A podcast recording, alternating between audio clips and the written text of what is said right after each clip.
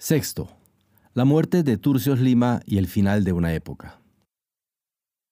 No hemos mencionado todavía otro factor que, junto a la falta de apoyo popular y la acción decidida del ejército, resultó de importancia para sellar la derrota de los insurgentes. Nos referimos a la muerte del comandante Luis Augusto Turcios Lima, quien falleció en un accidente automovilístico en la ciudad de Guatemala el 2 de octubre de 1966 justo en el momento en que arreciaba la campaña contrainsurgente contra las fuerzas que dirigía. Turcios, que tenía apenas 25 años al momento de su muerte, había sido un cadete destacado, becario en Fort Benning, Estados Unidos, donde fue entrenado en lucha antisubversiva, y uno de los alzados del 13 de noviembre de 1960. Era un hombre carismático, inteligente y de buen carácter, capaz de unir tras de sí a muchas de las personas y grupos que creían en la lucha armada como método de acción. Por eso había logrado aglutinar alrededor de las FARC a un importante núcleo de combatientes que provenían tanto de los militares que se sublevaron el 13 de noviembre como de la izquierda radical y estudiantil. Alabado por Fidel Castro y respetado por buena parte del movimiento, la muerte de Turcio representó la pérdida de un líder que ya poseía un cierto nombre y era capaz de dirigir una lucha difícil e incierta. Nunca más la guerrilla guatemalteca tendría un jefe tan poco discutido, pues las pugnas por el liderazgo continuarían amargamente durante décadas hasta el mismo fin de la insurgencia. La muerte de Turcios fue atribuida por algunos a las luchas intestinas que atravesaban el movimiento insurreccional y por otros a la acción siempre velada de los cuerpos de seguridad. No cabe duda de que existían severos enfrentamientos dentro del conjunto de los insurgentes, que podían derivar hasta en la muerte de las personas involucradas, y también es obvio que el ejército y el gobierno deseaban la captura o la muerte del comandante de las FARC. Pero estas hipótesis, aunque verosímiles, no coinciden por completo con las circunstancias en que éste perdió la vida. Turcios murió manejando él mismo un automóvil Austin que volcó y se encendió a la altura del kilómetro 11 de la carretera Roosevelt, cuando regresaba a altas horas de la noche de una fiesta de cumpleaños en compañía de dos amigas y compañeras de lucha, una de las cuales murió en el accidente, mientras que la otra solo recibió heridas relativamente leves y pudo contar lo sucedido. El incendio se produjo aparentemente cuando estallaron los proyectiles que el guerrillero llevaba en el auto y no hubo información o denuncia alguna sobre que éste haya sido baleado o que se hubiesen manipulado su dirección o sus frenos.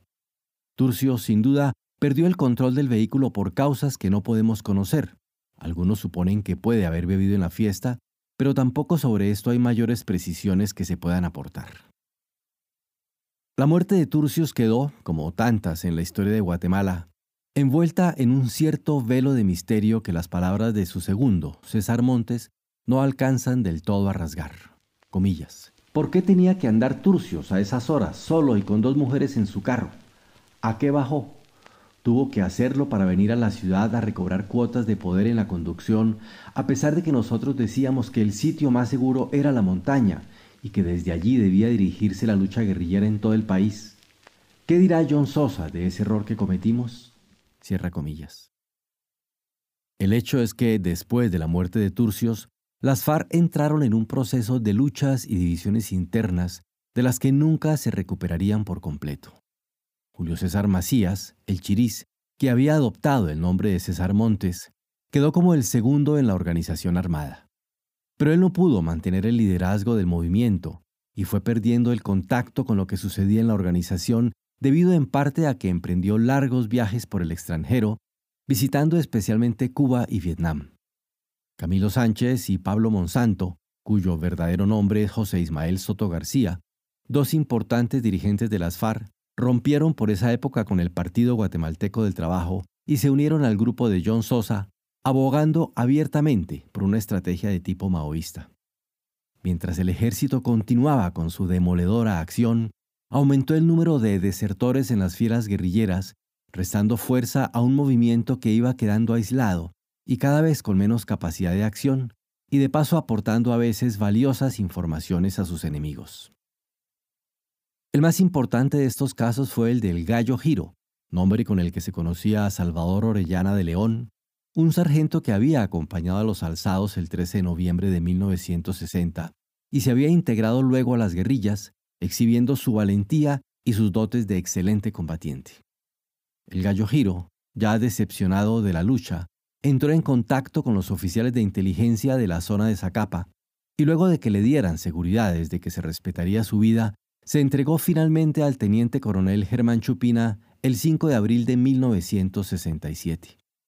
Este combatiente proporcionó al ejército muy valiosos datos sobre las actividades de las FARC y se incorporó otra vez a las filas del ejército, llegando a ser guardaespaldas de Carlos Arana y falleciendo años después en un atentado de la guerrilla.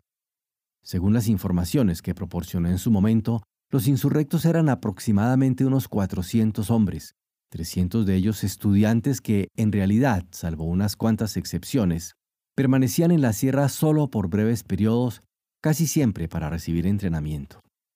25 de ellos, según manifestó el Gallo Giro, estaban en ese momento en Cuba recibiendo cursos y entrenamiento militar.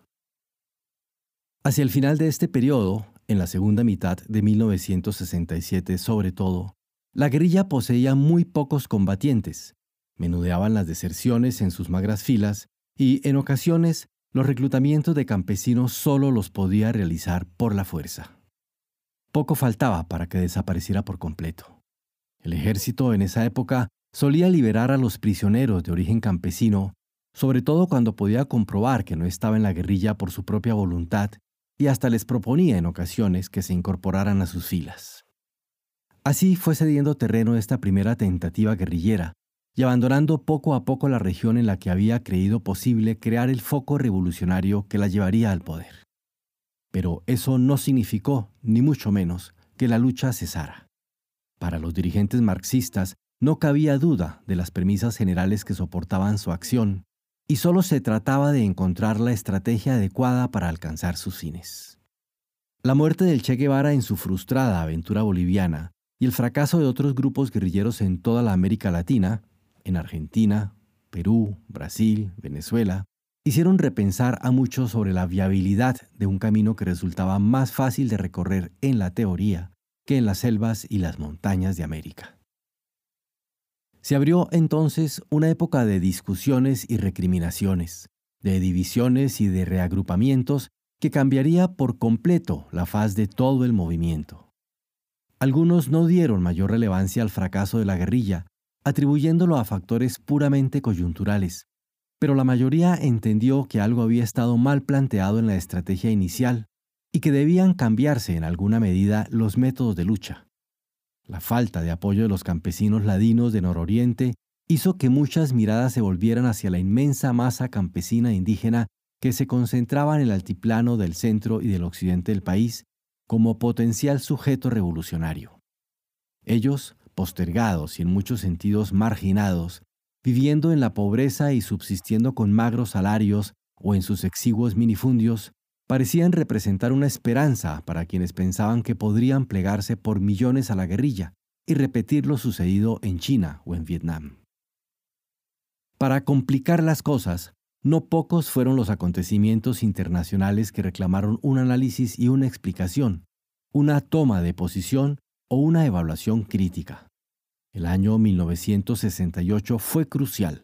La brutal invasión soviética a Checoslovaquia replanteó otra vez, al menos para algunos, el sentido y las normas éticas que debían guiar las políticas del campo socialista. Las gigantescas manifestaciones estudiantiles del Mayo francés repercutieron en toda América, en mayor o menor medida, diseminando un espíritu de rebeldía iconoclasta y a veces hasta anárquico.